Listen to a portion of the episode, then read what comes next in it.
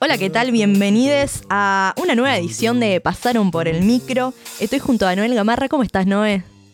Bueno, la verdad que he estado mejor, te podría decir. Sí, ya lo, ya lo Eh, sé. Me caí el otro día corriendo el bondi. Me sentí una señora, una señora. Una En señora el momento en el que me iba cayendo, yo diciendo, ¿por qué estoy corriendo el bondi de esta manera? ¿Por qué? Y en ese momento me di cuenta que tenía el pantalón roto, las rodillas sangrando, todo eso. Sí, sí. eh, Pero fuera de eso estoy, estoy bien, están haciendo unos días medios primaverales, así que eso, Sí, ¿viste? no- no sé qué veranillo La es. fotosíntesis, viste, yo tengo claraboya, entonces me da el sol de arriba, es como... sí, sí, eh, me, me vení- motiva. vení- espero que no se venga una tormenta. Viste que dicen eh, en invierno, calorcito y pum, se cae el mundo y Sí, vos decís por el contraste tan de golpe. claro, y viste el pozo con el que te caíste, o sea, estaría lleno de agua, o sea, con, con- con el temporal que se viene, barro tipo sería rodillas, rodillas y embarrada, Yo subiendo espero, yo 17. espero, espero que cuando termine este, este calorcito así, esta, esta falsa primaverita, eh, no me vuelva a caer, Emilia. La No, verdad que no. me estás dando como mucho augurio para correr Claro, otro claro. bondi. No, no, no, la próxima déjalo pasar. Bueno, muy bien. eh, estamos en el mes de agosto. Mm. Este, estamos en pleno invierno, igual, aunque con, con Y es como que agosto viene cargado tradicionalmente, o quizás mercantilmente, Mm, con una excepción a, la- a las infancias. ¿no? exactamente. ¿Y qué bolón que se armó ahora con lo del Día del Hijo? Y la Eso, hija? cont- contame qué, qué es eso del No, bueno, Día el grupo de. WhatsApp de mi familia se desconchó. O sea, no Sí, te sí. voy a decir que no, porque la Cámara de Comercio, de la Industria del Comercio, plan- planteó una nueva festividad que es el Día de- de- del Hijo y la Hija para todas las personas que no entran en las fechas de consumos de otras. Por ejemplo, ¿no? Eh, yo ya no soy niña, Hmm. no soy madre, no soy padre. No, Sí. no entraría dentro de esas categorías de regalo que me ofrece el- la industria capitalista Exacto. de la Cámara de Comercio. Entonces, bueno, para que me regalen, se inaugura en octubre el Día del Hijo y la Hija. Pa, eso me, me quedó, o sea, No, no, no, no, no, muy fuerte, muy fuerte. Pero bueno, está, eh, el Día del Niño y la Niña eh, en agosto sigue vigente. Sí, por lo general es como dijo Noé, la, la Cámara Nacional de Comercios y Servicios del Uruguay marca una fecha, por lo general son los eh, segundos domingos del, del mes de Mm. agosto, pero cada tanto va, va cambiando, Sí, viendo sí. cómo está el mercado.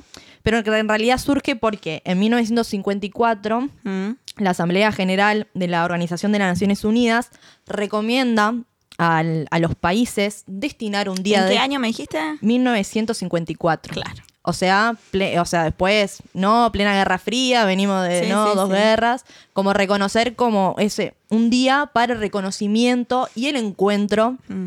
Con la infancia, con los niños, ¿está? O sea, es como que un- el calendario se fijó un día para eso, para encontrarnos con, ah, hay una infancia. Sí, para, para, para todas aquellas personas que no practiquen eh, reyes, ¿no? Claro. Porque digo, dentro de la tradición católica del calendario de consumo, de antes se tenían Navidades y, y Reyes, pero todas las personas que no practican... Exacto, esto sería como un día más. Claro. Yo igual, eh, ¿qué decirte? La polémica se armó y yo tuve que confesar en el grupo familia que tipo el día del niño y la niña, me, ne, eh, para mí aguante el día del libro. Aguante. Yo soy team día del libro. Ahí vos decís que el- Para mí el día del libro se festeja fuerte. a full. Bien, me, me encanta esto de tener como la, la fecha. Sí, de- de- predilección por el día del libro. Bueno, entonces, a nuestro invitado de hoy no es. Sí. Viste que hace tiempo que lo queríamos traer. Se hizo el Hace un año te diré. Hace un año. lo- yo- Quedó que- pendiente del último de la temporada pasada. Sí, yo creo que antes lo habíamos invitado y. ¿Sí? No sé. No me acuerdo. Me acuerdo fijo del último el año pasado. Sí, es verdad, es verdad que. Es más, otros invitados que vinieron a ese programa trataron de convencerlo para, no. para que viniera. Pero está bueno. Estábamos por, por abandonar la misión. Sí, sí, pero se Sí, dio. pero se, se dio, dio, se, dio. Y fue como una conversión muy sencilla. Fue. Sí, sí. Señor, por favor, prepárate esta columna. Nos vemos el, el sábado que viene. Y se está cumpliendo. Y no hubo más diálogo en el medio.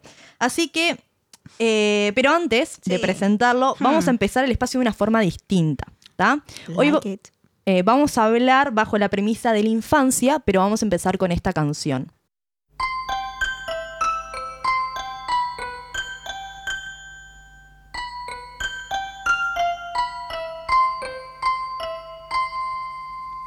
Una muñeca para que encontrar Busco y rebusco en el cajón. Esta muñeca quiero yo. La traigo hacia mí. Así, así, así. La empujo hacia allá. Y se va, se va, se va. Mi muñeca de trapo si se pone a bailar, mueve un poco los brazos y un abrazo me da. Y si mueve las piernas, otro paso yo doy.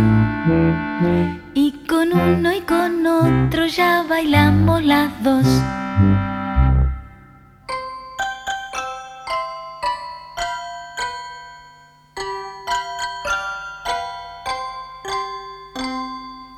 La voy a bañar.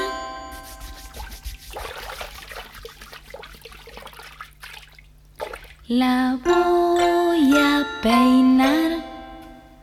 ¡Ay! ¡Ay! ¡Ay!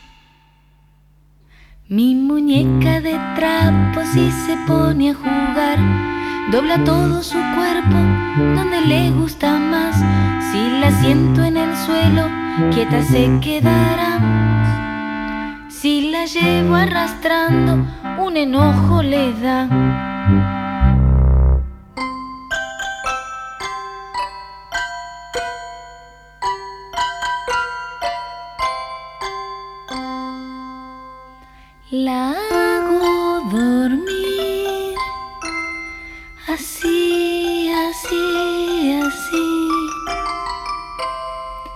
La hago rodar y se va, se va, se va. Mi muñeca de trapo si se pone a soñar, mira un rato la luna. Ah, y un desmayo le da.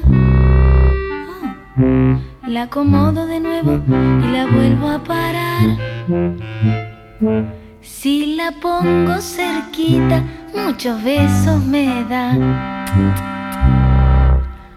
Una muñeca para jugar. Tengo en mi casa en cualquier lugar.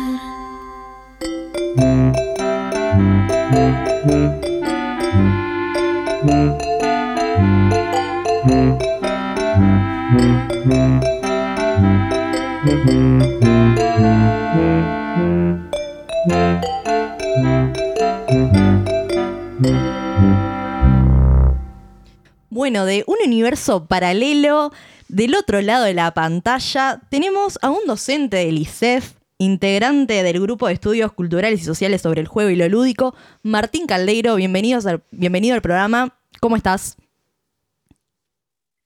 Buenas, Emi, buenas, Noé, ¿cómo andan?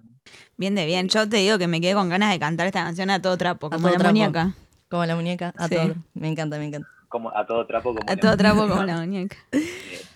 Bueno, Muchas Mar- gracias por la, no, por la invitación. por favor. Gracias por estar. Estás en La Paloma, ¿no? Eh, sí.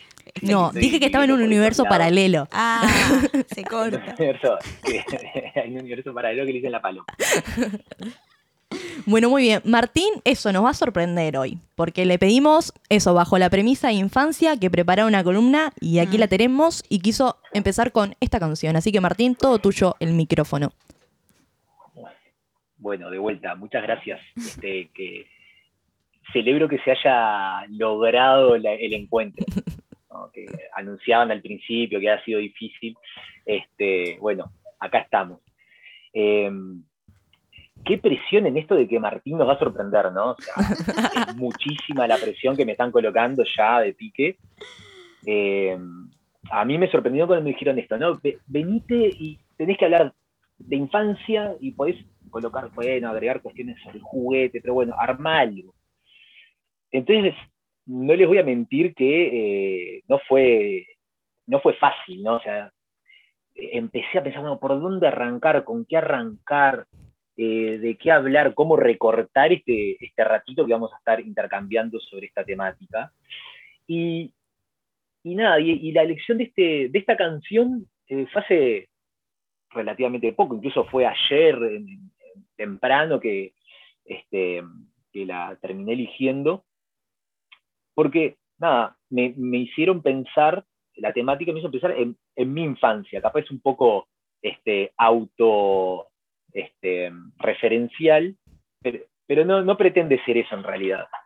Pero bueno, me movilicé un poco en, ese sentido, ¿no? dije, bueno, eh, a ver, ¿qué, pasó? Recordar un poco mi infancia para a partir de ahí poder empezar a, dialogar, ¿no? Este, ¿Qué fue de esa infancia? ¿Con qué producciones culturales me formé, me crié?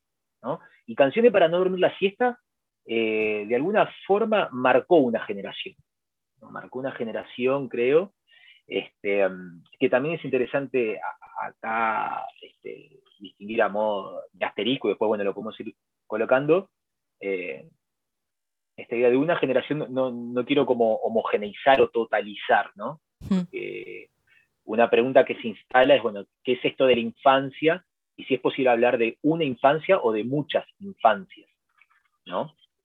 Em, bueno, y por otro lado, también esta canción, la letra de la canción, eh, además de que, como les decía, fue con un, un, grupo de música con el que me crié, me acuerdo de sentarme al lado del, grabador con el cassette y darle play, era como muy interactivo. Yo escuchaba, iba, iba jugando mientras que escuchaba la letra, se terminaba el cassette e incluso usaba la, la Vic para girar para atrás, ¿no? La, pasar para atrás. Este, Emi, ¿vos tenés esa, esa, eh, memoria corporal de rebobinar el cassette con una lapicera? Yo llegué al cassette. Llegaste al cassette. llegué a la transición del cassette al disco. No, porque siempre tenemos estos, estos choques, ¿viste? De, pero digamos que mi infancia fue. generacionales. Pero mi infancia fue con discos, no fue ah, con, con cassette. Bien. Eh, entonces, bueno, eh, me parecía que acá en, en esta canción bueno, primero, lo que les decía hoy, ¿no? Fans de canciones para dormir la siesta, lo escucho hoy, lo escucho. Mm. De repente, si tengo que en el Spotify elegir un tema para escuchar, pongo canciones para uno de canciones para dormir la siesta. Y esta de la muñeca de trapo me gustaba mucho, era una canción que me gustaba mucho. Me acuerdo de la imagen de ir al teatro a verlos con, mis viejos y mis tíos, ir al teatro a ver canciones para no dormir la siesta y ver, este, verlos ahí en el teatro, para mí era mágico eso, ¿no? Eh, y la canción habla mucho, me parecía bien interesante muchas cosas que aparecían, ¿no? La relación del juguete la infancia ahí, cómo aparece la manipulación, eh, ese objeto hecho de trapo, ¿no? Este, esa, y, esa relación eh, tiene la particularidad de, la niñez, ¿no? De que la, manera en cómo el, niño o la niña conoce. Esta diferencia del adulto, que el adulto, eh, bueno, cuando quiere conocer algo, dice, a ver, déjame ver, ¿no? La imagen como lo, lo, primero, ¿no? Y, no solamente la imagen de visual, sino también, o sea, leer, ¿no? Este, mirar, bueno, eso es como lo que se priorizaría en, la forma, en, la manera del adulto. El niño, eh, a diferencia del adulto, te dice, déjame tocar. Cuando uno le acerca, le, quiere mostrar algo al niño, el niño enseguida quiere tocarlo. ¿no? Entonces me parecía un poco que eso aparecía representado este, o expresado en esta, canción, esa manipulación del objeto. Este, que a su vez dice en algún momento la canción. Eh, cuando la, traigo hacia mí y la empujo y se va, se va y se va. ¿No? Mm. Este, que a su vez eso lo, lo, relacioné, y acá yo no soy, primero aclarar, no soy especialista en la infancia, este, apenas tengo una, desarrollando de manera bastante incipiente estudios sobre el juego, en el marco del grupo, que también participa Emilia y otros, este, muchos otros compañeros. Este, la idea esta del, del del traer y el empujar, ¿no? De esa idea de, Freud del Forda, ¿no? Como a partir del juego elabora el niño esa pérdida y recuperación de la madre, ¿no? Mm, Entonces ahí me parecía también que estaba esto, ¿no? Eh, entonces, bueno, un poco a modo inicial me pareció interesante este, arrancar con esta, con esta canción por todas estas cuestiones que, aparecen. Que no quiere decir que en la columna, ¿no? Esta, la preparación de la columna, como me decían, vaya a tocar todos estos temas.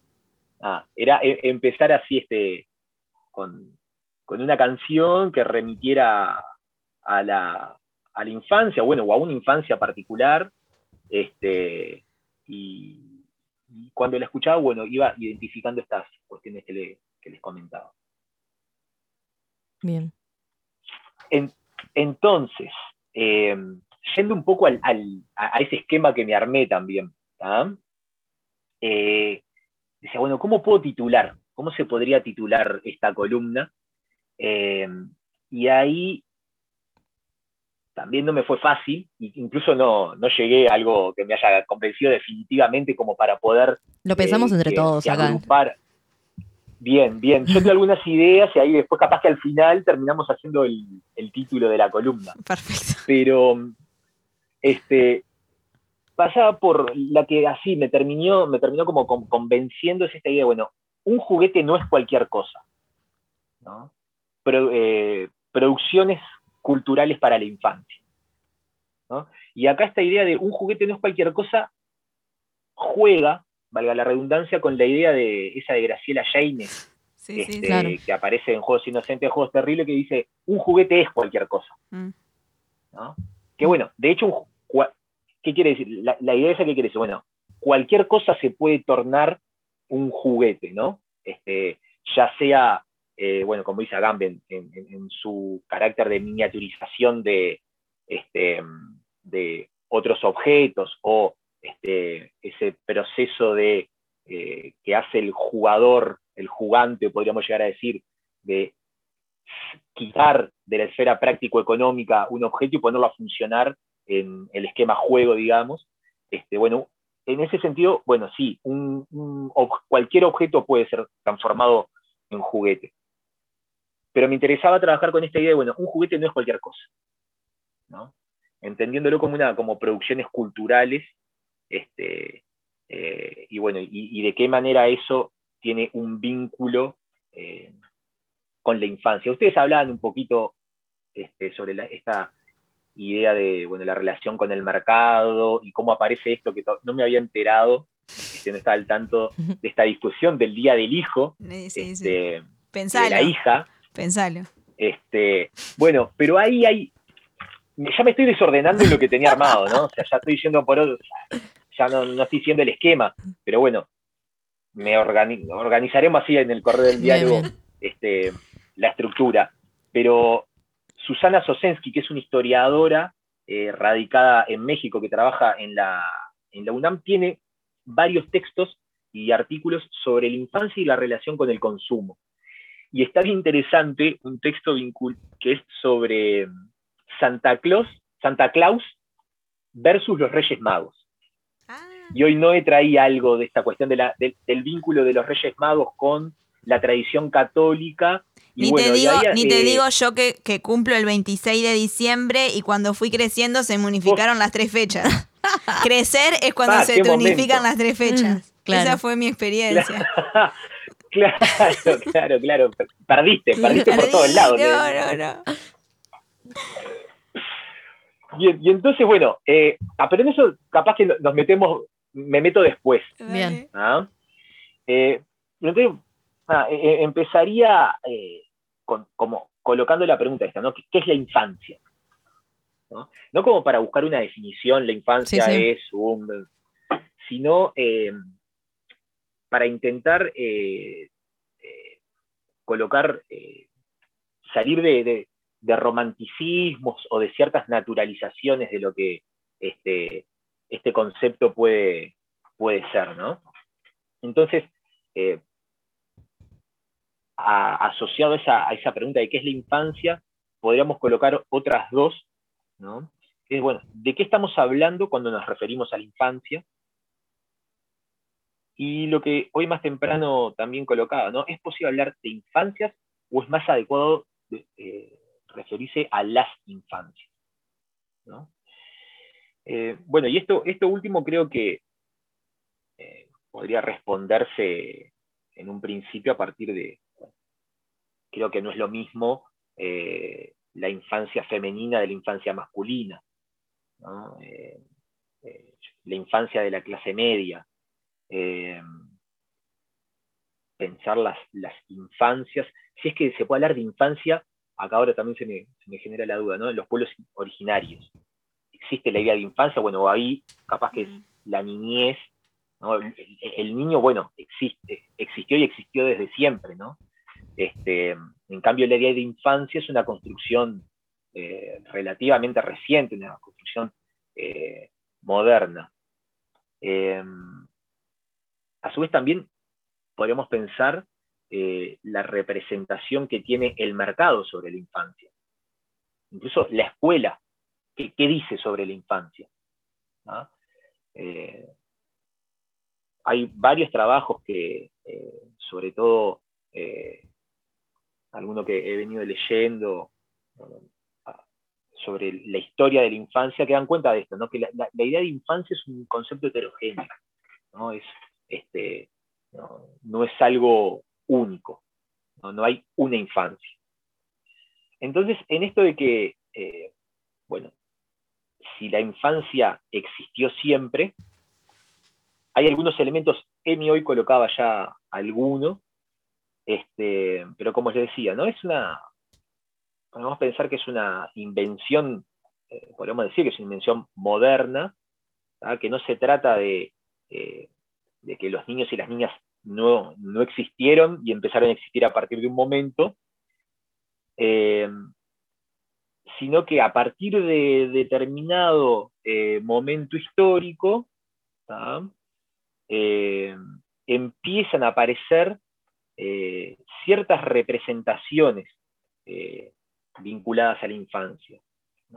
Eh, empiezan a aparecer producciones culturales destinados a la infancia.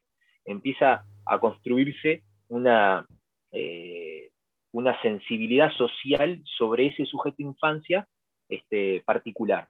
Podemos pensar, por ejemplo, que la Declaración de los Derechos del Niño se da en 1924, ¿bien? Por parte de la ONU. Eso da, cuenta de, un interés de, o, de asignar o de entender al niño como sujeto de derechos recién, claro. comienzos del siglo XX. ¿no? Por otro lado, eh, unos años antes de eso, la Organización Internacional del Trabajo emite las primeras regulaciones eh, sobre el trabajo infantil. ¿no? Antes, o sea, infancia y, o, niñez y, el mundo adulto eran dos mundos que no, no aparecían separados.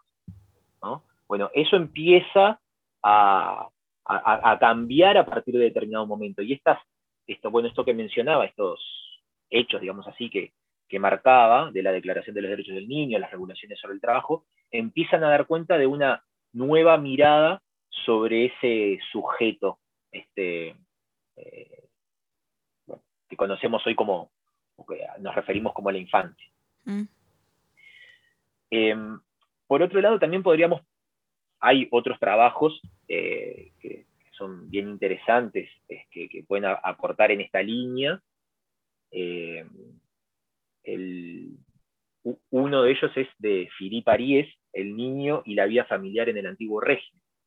Philippe Aries ahí lo que hace eh, es un, estudio de, a partir de la iconografía, de cómo este, la niñez era representada en, las, en los cuadros, digamos así. Y es lo que él dice, ¿no? Él estudia el, arte medieval, Entonces, y encuentra que la infancia no estaba representada. Eh, dice, bueno, uno podría preguntarse si esto se debe a la torpeza o a la incapacidad que tenían en el medioevo de representar a la infancia. Dice, bueno, no, justamente esa, esa hipótesis eh, la descarta eh, para pensar más bien que en esa sociedad no había un espacio para la infancia. Este, y bueno, entonces en su estudio empieza, eh, encuentra que es recién próximos al, a la, al siglo XIII que aparecen algunas representaciones vinculadas o que se podrían identificar eh, como similares a lo que hoy entendemos por, por infancia. Pero esas representaciones, más que nada, eran adultos en miniatura. Esa, este, el, niño que aparecía representado aparecía desnudo, ¿sí? pero con abdominales y los pectorales marcados. Era un adulto en miniatura. Claro. Entonces es, bueno, próximo al siglo XVII, que bueno, que ahí sí este, la infancia empieza a tener un lugar en esa representación. O si no, también, no trayendo a colación esto que traes, Martín, em, dentro como de, la visión eclesiástica de la pintura medieval, em, la infantilización de ciertos personajes como los ángeles, claro. Desde esto de la ingenuidad y todo, como atribuirle esos valores, pero no se habla de infancia. Sí, que también por lo general eran tipo bebés con, con alas volando por la cabeza. Es interesante esto que trae, bueno, los niños que estaban en realidad eran adultos en miniatura, ¿no? O sea, visto el, niño desde el adultocentrismo en su máxima visualización. Sí, es como que ese cuerpo se construyó también en diferencia del adulto, que es capaz que es la, ¿no? ese lugar central que tiene de la pintura o, no del dibujo. Y no, y, de, otro, en otro plano está ese cuerpo que es distinto, pero parecido. Sí, o sea, ¿no? y ni hablar que que cuando, cuando sale la pintura medieval se habla del, del mensaje divino, o sea, porque habla desde, de esto, de lo religioso, ¿no? De la fe, como lo medieval que se conoce. Sí, sí. Este, es, un, es un trabajo bien interesante este de, de Philippe Aries que aborda esto que ustedes traían.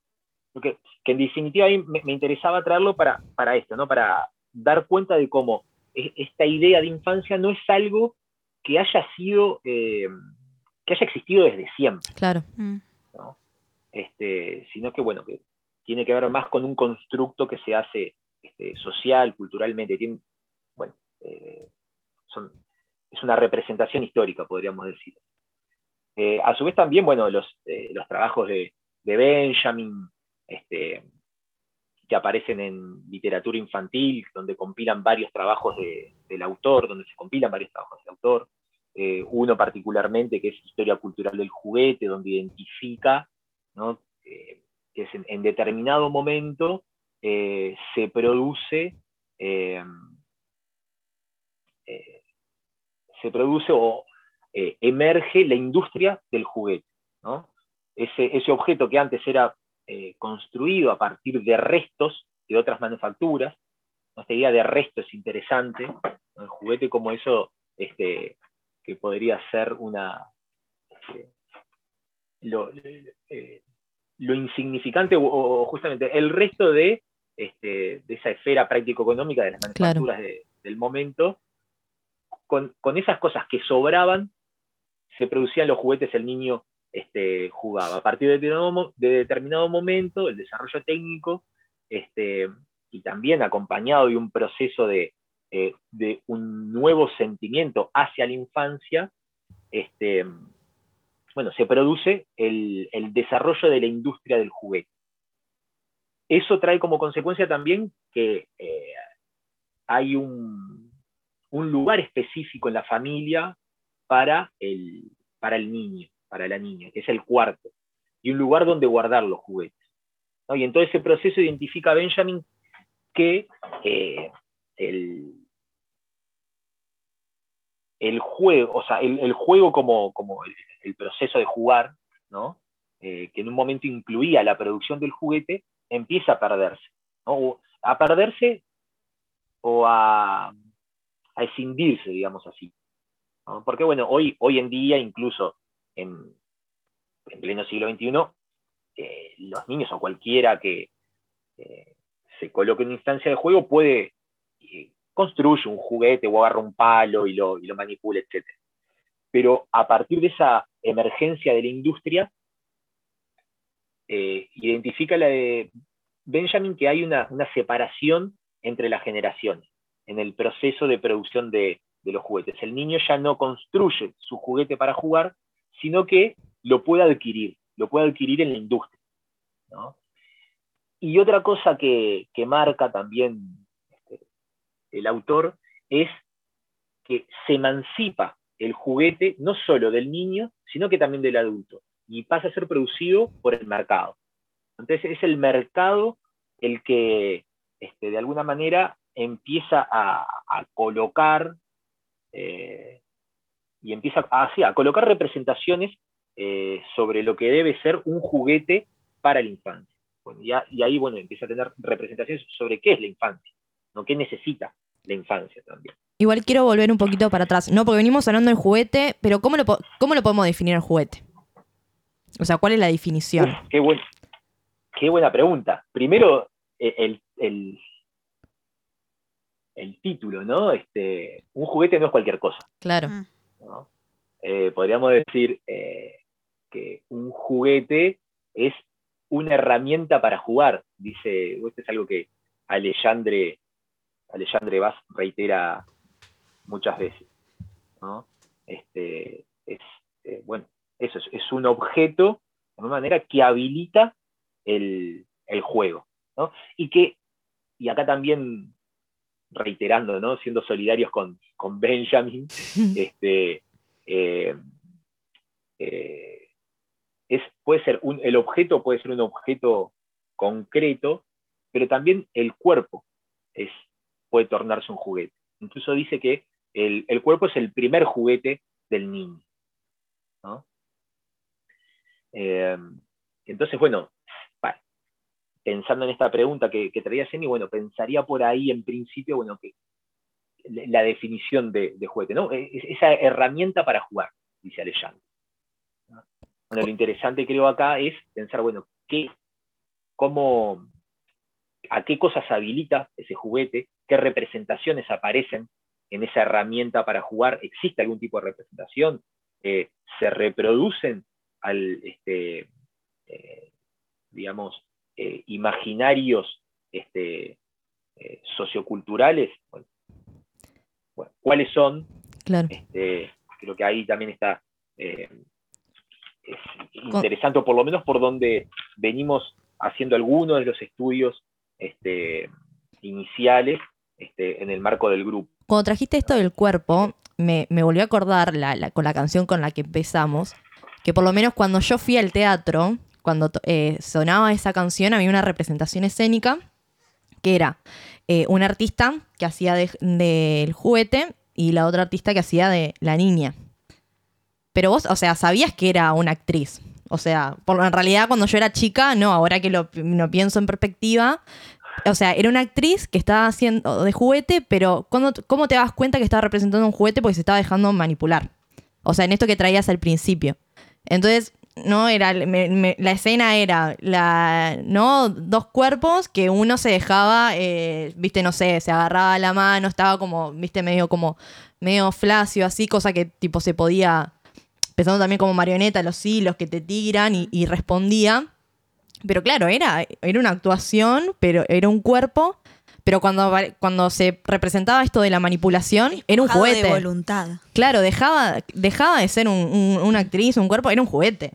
O sea, aunque lo estuvieran actuando, para mí era un juguete porque una persona te estaba agarrando el brazo y tirando y podía hacer contigo lo que quisiera. Entonces me pasó en esto de no el cuerpo como el primer juguete eh, pero con la representación que también se da en esa escena respecto a la canción que, trajimos. piré mal para, ese lado. No, está bien, ahí, ahí hay un, este, tanto Benjamin como James traen esta idea de que, eh, bueno, un, niño este, toma un palo y lo, y lo transforma en, lo que quiera, ¿no? Que bueno, a ver, siempre en el marco, eh, en un marco cultural, claro. ¿no? O sea, no es que se le ocurran cosas que están por fuera de, de, la cultura también, ¿no? O sea, agarra un palo y es una espada, o es un micrófono, o es un caballo. Un remo, es un caballo, ¿no? Este, juego simbólico. O, o, o, ordena o coloca este, organiza, los coloca a funcionar en, otro, en otro orden de cosas. Este, eh, hay, una, hay una frase que no la puedo eh, reproducir así exactamente, pero en uno de los textos de, Benjamin, que habla sobre el juguete, dice que a pesar de todo esto, ¿no? de que eh, el, hay una, el juguete se produce de manera industrializada y trata de copiar un, modelo este, lo más fiel posible a la realidad, este, a pesar de eso, y, trae el ejemplo de, la muñeca, de una muñeca. Eh, a pesar de eso, eh, en última instancia, el niño rectifica el juguete y hasta la muñeca más eh, exuberante, digamos, no sé si es exactamente esa palabra, la muñeca más exuberante se puede transformar en, la, en una compañera proletaria, dice Ben. O sea, como que a pesar de todo eso, hay algo ahí que, que encuentra en la infancia como una cierta resistencia o cierto residuo este, a, bueno, a eso que, podemos decir, se, impone desde la, desde, la, desde la industria, digamos. Eh, se lo podría acusar también a Benjamin de una mirada romántica, pero bueno, creo que está interesante, a pesar, más allá de eso, la, esta idea que que él trae. Y acá un poco ya, hace un rato ya nos introducimos como en esta, en esta otra parte que me interesaba conversar, que es sobre, bueno, la relación de infancia y juguete, ¿no? Eh, y cómo en, ese vínculo el mercado desempeña un papel protagónico, ¿no? Eh, entonces, bueno, la, la industria del juguete, decíamos, ¿ah? da cuenta de la, emergencia, este, da cuenta o habla de, un nuevo actor social, un destinatario, la infancia como consumidora. Bien. Entonces, bueno, hay todo un conjunto de, objetos culturales, particularmente de juguetes, que tienen como público cautivo la infancia, como destinatario este, la infancia. Pero lo interesante acá, y hay algunos, este, acá de vuelta pensando con Sosensky, algunos este, artículos que ya tiene, muchas de las estrategias eh, de marketing de, de, los empresarios están apuntadas al adulto. No solo, pero no dejan de apuntar al adulto porque en definitiva es el adulto el que le entrega, ¿no? El que paga. El, objeto, el, juguete, el que paga, el que paga el billete. Pero entonces es, como, es una estrategia que, bueno, que va, va todo, digamos así, ¿no? Apunta al adulto, pero también al niño. Porque acá, por ejemplo, eh, el año pasado eh, hicimos un, trabajo, un primer trabajo con, con Magdalena Fernández, eh, que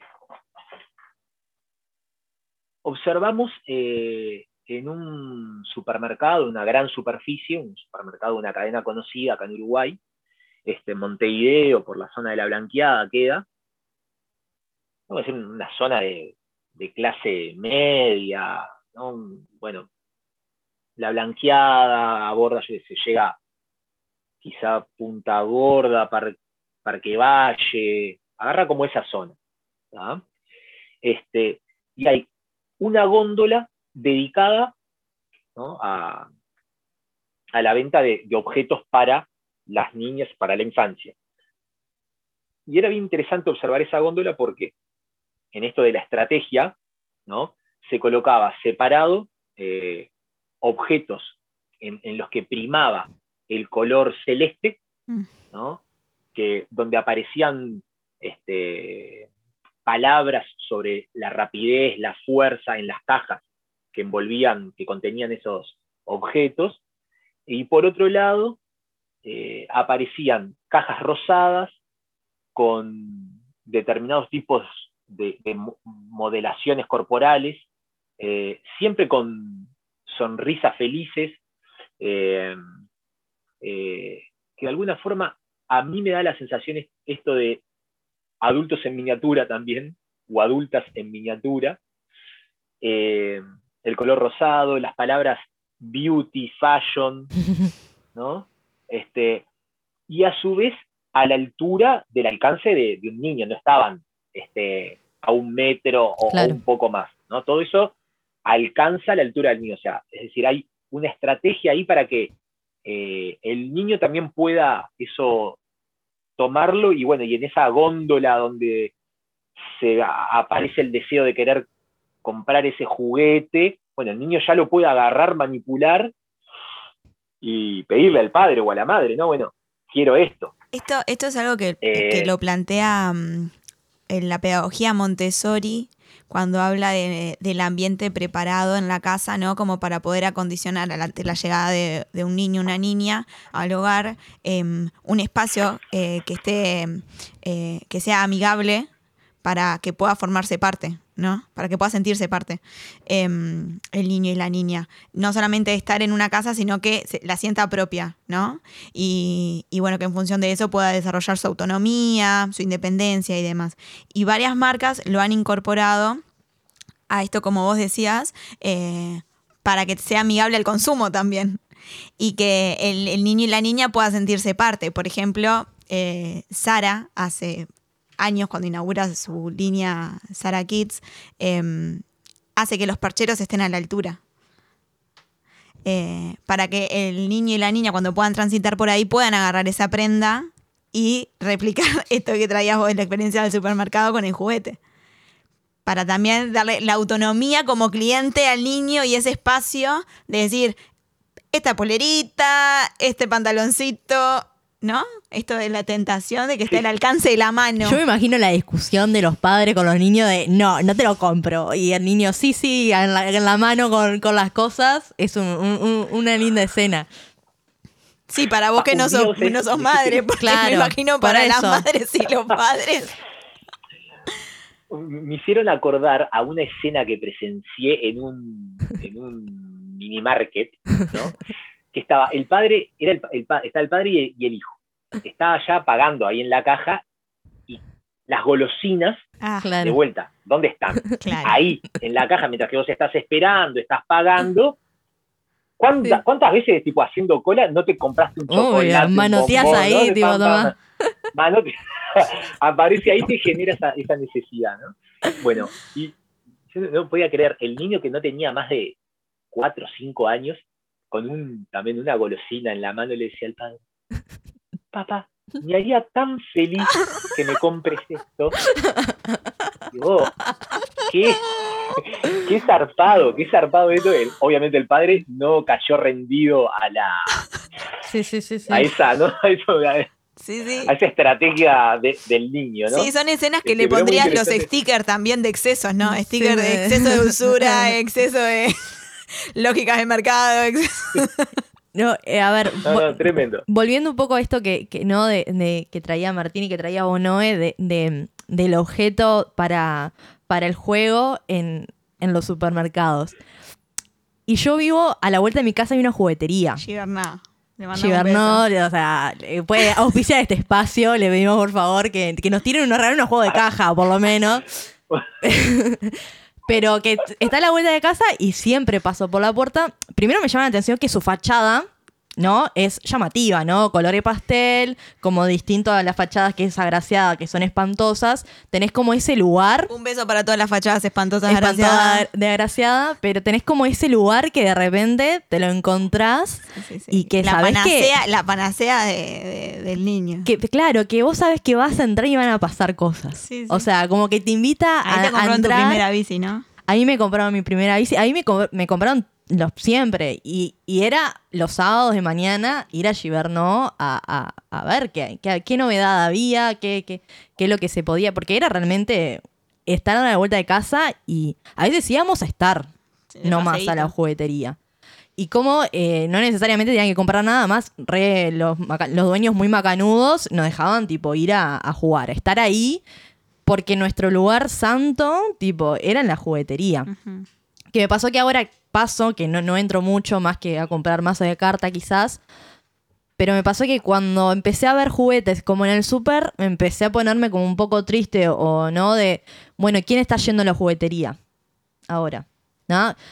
Pensando, también, a ver, pensando también en la juguetería como ese espacio también para la venta, cuando, surge, cuando surgen las, las jugueterías como ese lugar, capaz que antes también de, fabricación estaba el artesano y ahora pasó más de importación, pero es un lugar también en la ciudad destinado para la, la, infancia, ¿no? Tipo, destinado, no es en un súper que te doy una góndola, no, es un, es un lugar que me preocupo también para que la fachada mm. eh, te invite a entrar y, y que saborees todos los juguetes que, hay ahí. Se me viene la canción de los simuladores de la juguetería. No sé si la tenés. No, Juegan los niños en la juguetería. ¿No? Ay, está por No, no, no. Ay. No lo conozco, quiero, quiero, quiero escucharlo. Después, después te, te la hacemos llegar. Cerramos el, el episodio con eso. Bien. bueno, eh, acá esto que, que, traía Emi me parece bien interesante, creo que Sosensky tiene un, trabajo que se llama eh, Producciones Culturales para la Infancia Mexicana. Los juguetes entre 1950 y 1960. ella ahí lo que hace es una revisión de la prensa mexicana y de recomendaciones de distintas eh, guías de cuidado infantil. Eh, entonces, en ese estudio de esos documentos, ella va identificando los discursos en torno a los juguetes para los niños. Y encuentra cuatro elementos. Eh, por un lado, los discursos de los especialistas eh, ante los juguetes bélicos. Eh, ahí todo hace un análisis en ese punto. Después, el, otro eje, digamos así, que, que identifica es el plástico como material que redefinió el uso y la importancia del juguete. Eh, dice que el plástico, eh, como que lo, que lo que aparece en los discursos es que pasa a ser un material adecuado porque es irrompible. Hay que ver ahí qué plástico, ¿no? porque también hay, plástico que es muy frágil. Este, pero también permitía este, que el niño se llevara el objeto a la boca porque no era tóxico. Bueno, hay varias, hay, ella trae toda esa discusión a lo largo del, texto. Por otro lado, eh, los juguetes como transmisores de discursos de género. Un poco esto eh, está en, el trabajo que, les comentaba que hicimos el año pasado, ¿no? Pero bueno, cómo esa góndola en el supermercado tenía por un lado el color celeste, el color azules, eh, asociado a la idea de fuerza, velocidad, de ser más rápido, rápido y furioso, Y mm. por otro lado, beauty, fashion, hay una construcción de género ahí bien marcada, que está, este, que se transmite a través de, ese objeto. Y un cuarto elemento, que es el juguete proveedor de felicidad y alegría infantil. Eh, y, esto lo asociado a este último punto, ¿no? La, la, construcción de una idea de felicidad, de la infancia feliz. La infancia debe y tiene que ser, nacer y crecer eh, de manera feliz. Y bueno, y ahí aparece todo esta, este, este vínculo con, los colores. ¿no? Uno cuando va a un lugar donde, eh, si nos pregunta, bueno, ¿con, qué asocias la infancia? Sí, sí, con la alegría, la felicidad, colores, ¿no? la magia. Este, eh, entonces, bueno, ahí creo que está interesante esto de, pensar cómo los discursos que por un lado traían, que aparecían en los manuales o en las guías infantiles de pedagogos, psicólogos, sobre que la infancia debía nacer con de esa manera, este, también es aprovechada y manipulada eh, o incorporada por el mercado para aprovecharse de eso y poder vender.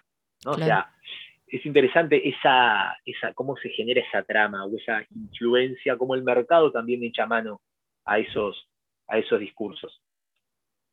Entonces, un, niño feliz, o hay una frase ahí que dice, de, una, de una propaganda, de un comercial eh, en México en, esa época, ¿no? Haz feliz a un niño, regálale un juguete. ¿no? a Feliz un Niño, vení y comprar en, la empresa un, juguete Para, para regalarle. Eh, entonces, a su vez, otra cosa que aparece acá, o por lo menos que a mí me parece interesante, que es aquello que Benjamin en un momento identificaba en la emergencia de la industria como la separación de, las generaciones, el marketing lo vuelve a, juntar. O lo vuelve a juntar, te dice, bueno, eh, el comprarle un juguete al niño, eh, regalarle, jugar con él. es como que es interesante esa,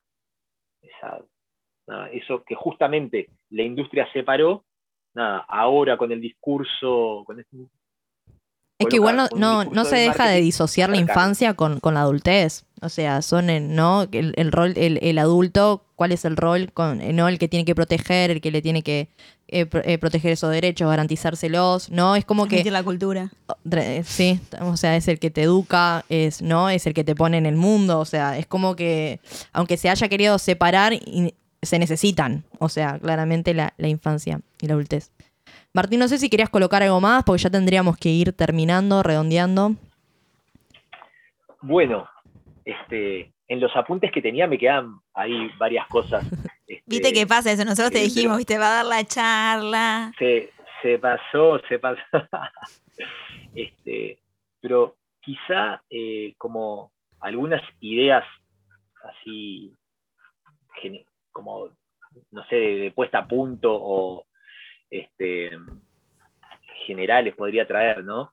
Primero, eh, eh, pensando en el juguete, ¿no? De vuelta, que no es, algo neutro, algo sin importancia, En definitiva, un juguete no es cualquier cosa, ¿no? remarcaría esa, esa idea. A su vez, em, pensar eh, aquello que se fabricaba con restos, ¿no? En un momento eso que era un desecho, que, mm. identificaba Benjamin, en la actualidad parecería tener otro signo, porque es productivo, eh, genera valor de cambio, no es una mercancía más. Entonces, em, hay una, eh, en esto de que el juguete se vuelve una mercancía, hay una carga ahí que impide que el, juguete ya, ya no se pueda desprender de, de, ese, de ese signo, de ese signo, ¿no? Entonces, el, juguete se compra y se vende.